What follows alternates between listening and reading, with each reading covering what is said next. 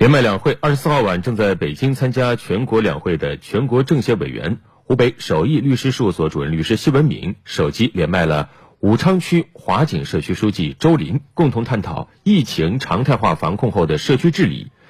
接下来我们来听一下湖北台记者何玲玲、冯超的报道。社区就像一个筐，什么都要往里装，事多人少是社区常态。武昌区华景社区书记周玲介绍，该社区有四千七百多户，一点二万人，其中六十五岁以上老人占到百分之十一，而专职工作人员仅有十六人。疫情爆发后，来自企事业单位、社区的二百三十五名下沉党员和志愿者陆续请缨守护家园，缓解了社区超负荷运转的状态。我最大的感觉是我们居民就从旁观者变为行动者。那么我们从最初的一个两个到最高的时间有两百三十五名党员和志愿者加入到我们的团队中，那么我们最高的那个团购量可以达到九万三的一个呃采购量，所以呢，我最大的经验就是党建引领，党员发挥作用，同时呢带领我们居民群众共同抗疫。全国政协委员谢文敏也下沉到武汉宝通寺社区。在值守卡口、上门筛查、服务居民的同时，他发现社区超负荷运转的根源在于管理主体不够明晰，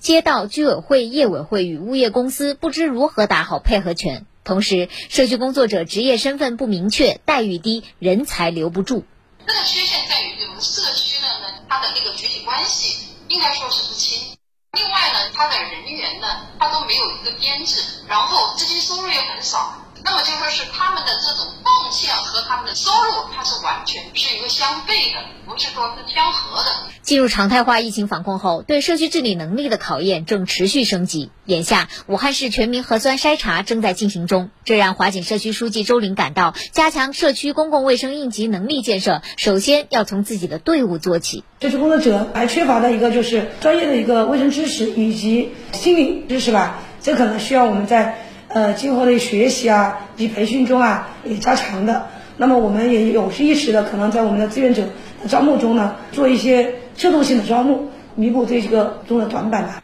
而对于出租房屋多、流动人员多、基础设施欠账多的老旧社区而言，今年两会也传递出了一个好消息。谢文明委员表示，今年政府工作报告提出，新开工改造城镇老旧小区三点九万个，同时武汉市也计划在今年内改造完工二百六十五个老旧小区，这些都释放出智慧社区建设的积极信号，将补上社区治理中最短的那块板。老旧小区它的那种配套，包括小区的水电气路以及就是说光纤等配套设施都完成以后，那时候就说一定是一个现代化的，而且呢对老百姓的生活、工作等等都非常的便捷。同时，作为专业律师，谢文明委员呼吁加快对社区建设的立法修法工作，尽快出台有关社区治理的规范性文件。因为现在呢有很多的创新方法，那么目前我国。有没有相关的法律法规对于这一块呢来进行指导和约束？我是比较关心。到底有没有一个以社区命名的